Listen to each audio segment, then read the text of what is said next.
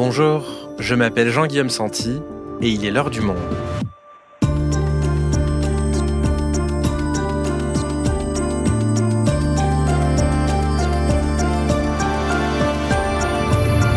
Aujourd'hui, êtes-vous bien certain que l'homme soit déjà allé sur la Lune? Saviez-vous que le satellite naturel de la Terre est en réalité une base secrète de nazis, qu'elle est creuse, peuplée d'aliens, voire qu'elle n'existe tout simplement pas?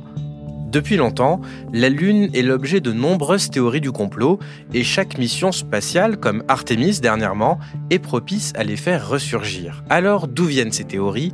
Comment se répandent-elles et à quel point sont-elles populaires? William Oduro, journaliste à la rubrique Décodeur du Monde, décrypte ces phénomènes et nous éclaire sur les théories les plus farfelues. La Lune, ses aliens et ses bases secrètes nazies, un épisode de Doralie Mensa et Adélaïde Tenaglia, réalisation Solène Moulin.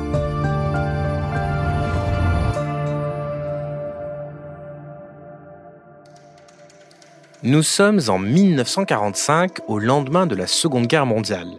Les nazis sont vaincus, mais ils n'ont pas renoncé à leur ambition de conquérir le monde. Ils mettent à exécution un plan, installer une base secrète sur la face cachée de la Lune. Leur objectif Construire une armée et mettre au point une technologie parallèle pour reconquérir la Terre en 2018. Qui peut me dire d'où nous venons? Je rêve. De la Terre Quand avons-nous quitté la Terre? En 1945. Et où sommes-nous allés? Sur la face cachée de la Lune Ce que vous venez d'entendre, c'est le scénario d'Iron Sky, un film de science-fiction sorti en 2012. Un scénario rocambolesque mais inspiré de théories qui circulent réellement dans certains milieux conspirationnistes.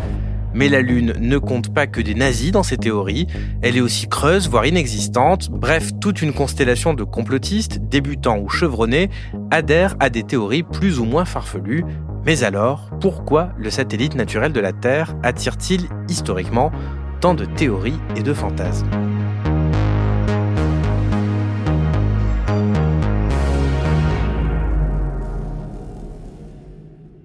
William, le lancement de la mission euh, Artemis a été l'occasion pour toi de te replonger dans tous les mythes et théories qui gravitent autour de la Lune depuis des siècles.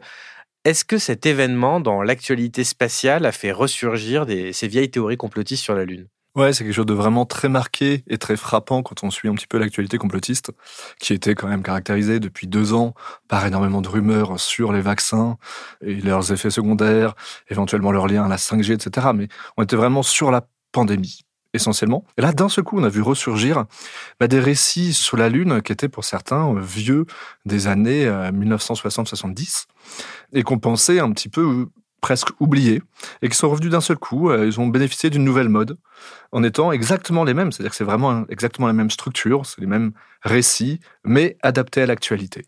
C'est-à-dire que quand l'actualité de la pandémie s'est tarie, puisque finalement on ne parle plus beaucoup du vaccin aujourd'hui dans les journaux, il a fallu trouver autre chose? Oui, il faut bien voir que le complotisme, c'est quand même une machine à commenter l'actualité, en essayant systématiquement de proposer un contre-récit, un point de vue opposé, un point de vue suspicieux, évidemment, à l'actualité.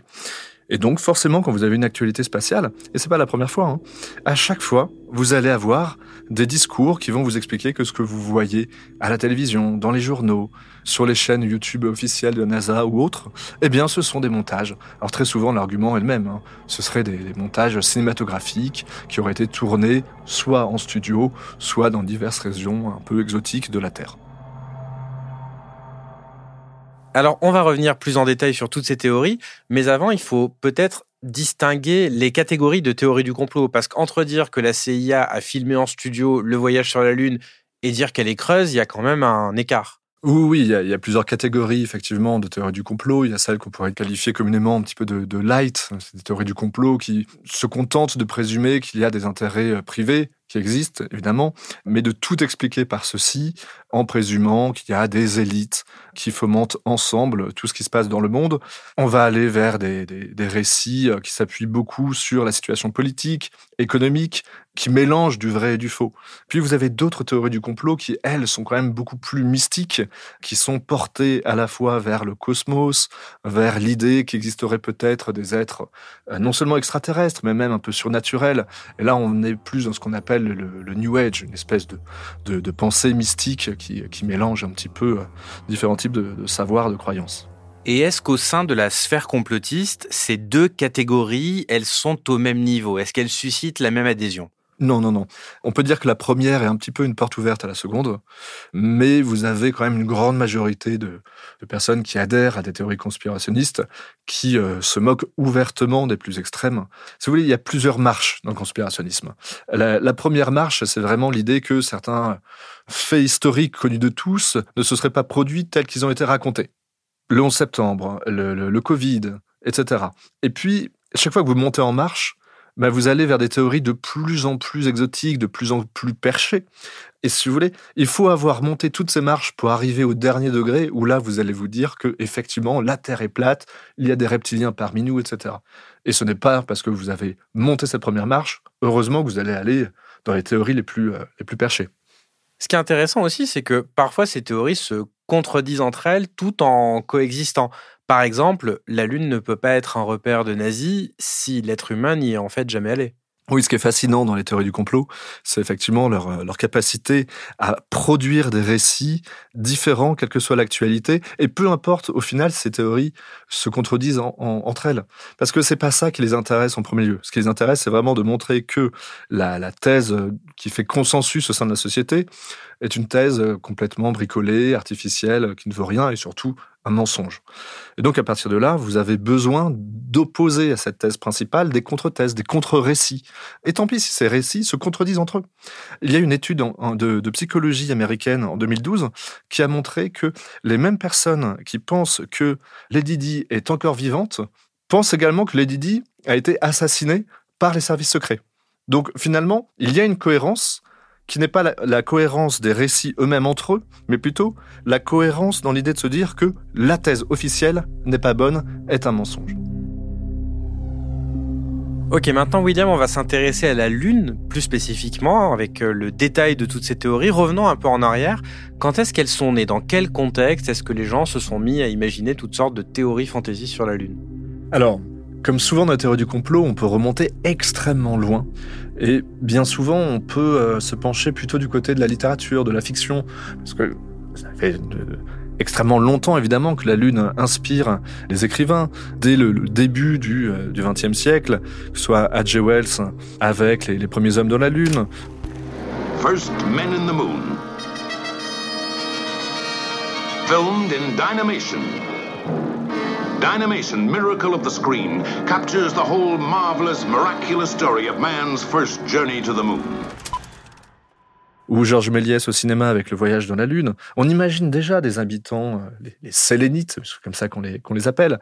Mais c'est alors de l'imagination.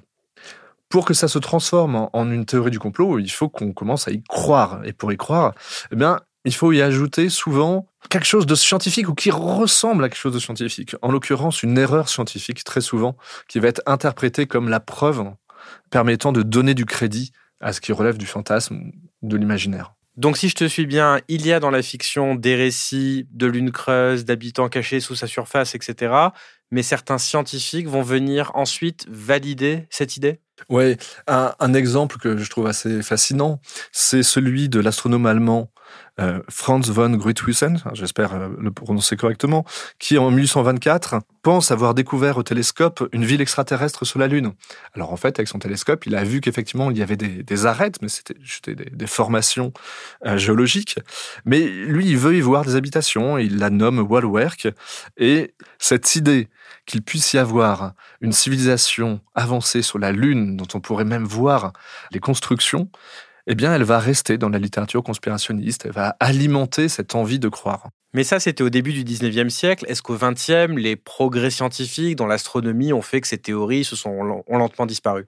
Alors, ces théories n'ont pas du tout disparu, elles ont même été relancées dans les années 1950 euh, suite à une, une théorie lancée par l'astrophysicien russe Yosif Shklovsky qui a essayé d'expliquer la, vitesse de Phobos, un satellite de Mars qui a une trajectoire un petit peu euh, atypique, et il en a déduit que sa structure était creuse. Alors, ce sont des, calculs qui étaient erronés euh, très rapidement, il a fallu juste quelques années pour que la communauté scientifique s'en aperçoive, mais ce sont des calculs erronés qui ont quand même très largement alimenté l'idée que peut-être que si ce satellite était creux, c'est qu'en fait il avait été construit, et donc c'était une production extraterrestre. Alors évidemment, on a oublié cet article scientifique, mais il a directement inspiré par exemple l'étoile de la mort dans Star Wars. Une des références mondiales de, la pop culture. Et vous retrouvez cette espèce de ping-pong qui est assez fréquent entre une œuvre de fiction, un imaginaire un petit peu euh, fictionnel, mais qui aimerait bien, qui a, qui a envie de croire au fantastique, des preuves scientifiques, ou en tout cas des erreurs scientifiques qui peuvent être interprétées comme des preuves si on oublie qu'en fait elles sont basées sur des calculs erronés. Et puis, à partir de là, vous avez l'idée farouchement ancrée dans la littérature conspirationniste que eh bien, la Lune est creuse. Donc ça, c'était en 1950. On va un peu accélérer dans le temps avec, en 1969, les premiers pas de l'homme sur la Lune. C'est une étape importante. Mais également, un peu plus tard, en 1974, le scandale du Watergate, un scandale d'État qui contraint le président des États-Unis, Richard Nixon, à démissionner. L'Amérique a besoin d'un président à plein temps et d'un Parlement à plein temps. En conséquence, je quitterai la présidence à midi demain, heure de New York. Alors William, quel est le rapport entre ce scandale du Watergate, qui ne concerne pas a priori la Lune, et le développement de théories du complot autour du satellite de la Terre? Le Watergate en 1974 prouve aux Américains et au monde entier que le gouvernement a pu mentir. Et à partir de là, on peut imaginer qu'il a menti sur d'autres sujets, donc sur la Lune. Je pense qu'un film qui est très emblématique de ce changement d'état d'esprit, c'est Capricorn One. C'est un film de 1977 qui raconte une euh, mission pseudo-spatiale pour aller sur Mars. En fait, le film raconte que cette mission a été entièrement tournée en studio pour faire croire à une mission spatiale. Ce film-là, c'est un projet qui date du début des années 70, mais qui avait été refusé par les majors du cinéma. Mais à partir du Watergate, commence à devenir admis que le gouvernement a pu mentir, que le grand public est prêt à entendre qu'il y a de grandes manipulations à ce niveau-là. Et du coup, Capricorn One est produit, il sort trois ans après. Et d'ailleurs, c'est toute la fin des années 70 qui est marquée par le grand, oui, l'avènement du cinéma conspirationniste au cinéma. Mais là, on est encore dans le premier régime de théorie du complot que tu nous décrivais tout à l'heure, c'est-à-dire un pouvoir politique qui ment à sa population. En parallèle de ça, dans les années 70, il va également y avoir un mouvement qu'on appelle le New Age et qui va donner du crédit à des théories beaucoup plus mystiques autour de la Lune, c'est ça? Oui, tout à fait. À partir des années 70, de toute façon, on est dans dans l'âge d'or de la conquête spatiale et se crée une forme de d'espérance, celle de rencontrer d'autres civilisations. En même temps, apparaît une nouvelle forme de spiritualité, l'idée que l'humanité pourrait progresser par l'éveil spirituel intérieur, par l'accès à une espèce de vérité cosmique, et pourquoi pas à l'entrée en communion avec des êtres extraterrestres qui seraient des êtres de lumière. On est dans cette espèce de mélange-là entre cosmologie, astrologie, physique quantique, spiritualité euh, asiatique. Un petit peu un mélange de tout. Et dans le New Age, on imagine que ben, ces, ces voyages spatiaux nous réservent des surprises et qu'on va vraiment passer à l'étape supérieure de l'humanité en rencontrant des extraterrestres. Mais il s'agit là seulement d'une espérance ou il y a des théories du complot qui disent que ça existe déjà, la preuve? Alors, dans les années 70, c'est essentiellement une espérance. Ce qui est intéressant, c'est que, manifestement, on n'a pas rencontré ces extraterrestres. Et dans les années 80, arrive le moment où ce New Age, qui finalement un besoin de merveilleux, se teinte de, de noirceur. C'est le moment où on se dit, ah, mais en fait, on n'a pas rencontré les extraterrestres. Est-ce que c'est parce qu'ils n'existent pas? Non. En fait, c'est probablement parce qu'on nous les a cachés et une, une, série tout à fait emblématique de cette espèce de post-New Age, c'est bien sûr X-Files, qui raconte de moult manières comment ce merveilleux auquel le, le, le, héros voudrait croire, il le dit, I want to believe, je veux croire, eh ben on lui aurait interdit d'accéder à ce rêve, cette envie de merveilleux, en lui cachant les extraterrestres. Tir groupé? Ici Mulder, arrêtez votre magnéto. D'accord, c'est fait. Non, c'est faux. Il est arrêté, parole. Ça vous dirait d'avoir sur votre page de couverture la première photographie certifiée d'une entité biologique extraterrestre?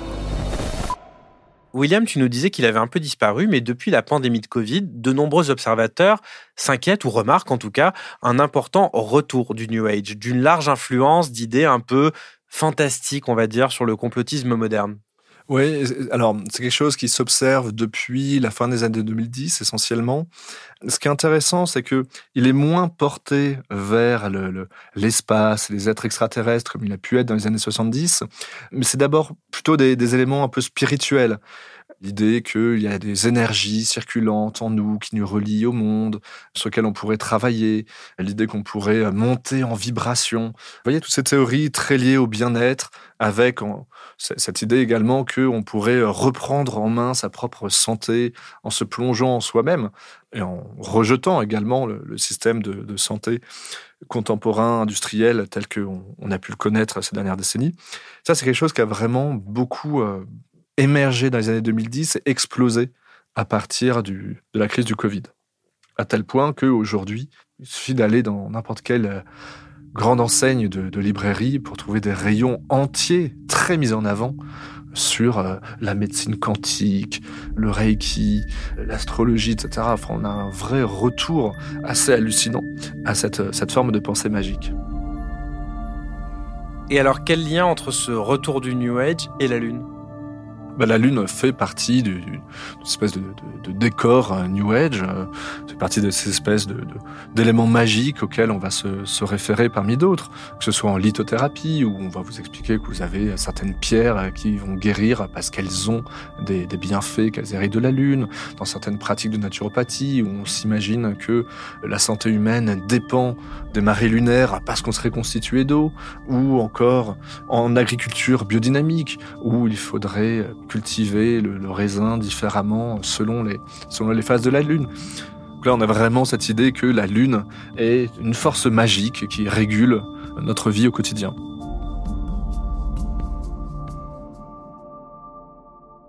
William, pour conclure cet épisode, je me demande s'il y a un lien, un fil conducteur entre toutes ces théories. Parce que tu nous as parlé de lune creuse, d'êtres de lumière et puis de méthodes d'agriculture en biodynamie. Quel est le, lien un petit peu entre tout ça? Alors, c'est pas tant un fil conducteur qu'une espèce de, de galaxie commune de sites, d'influenceurs, etc., qui sont en réseau les uns avec les autres et qui finissent par constituer une espèce d'offre alternative, globale, au consensus de la société. Il y a une mise en réseau sur Internet qui euh, vous fait un peu entrer dans une sorte de supermarché de la désinformation et de la pensée magique. Chacun fait son choix derrière.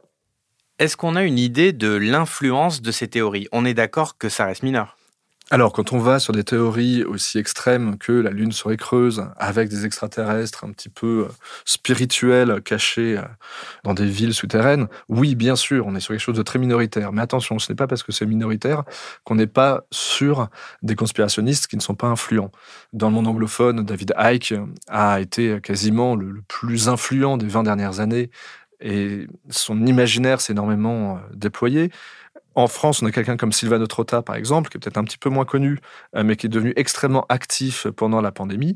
C'est quelqu'un qui vient de, ce, de cet univers de croyance-là, quelqu'un qui faisait des, des, vidéos entières de 40 minutes pour expliquer que, regardez, on a la preuve que la Lune est creuse artificielle, on a des extraterrestres, etc. Bon, bah, aujourd'hui, même Sylvain de Trotta, qu'on pourrait penser extrêmement marginal, eh ben, il est en lien avec une ancienne députée de, la République, Martine Vonner, avec euh, Xavier Zalbert, qui est le propriétaire de l'ancien média François. Euh, et il est devenu, en fait, euh, central, ou en tout cas, l'une des figures centrales de la complosphère française aujourd'hui. Merci, William. Merci, Jean-Guillaume.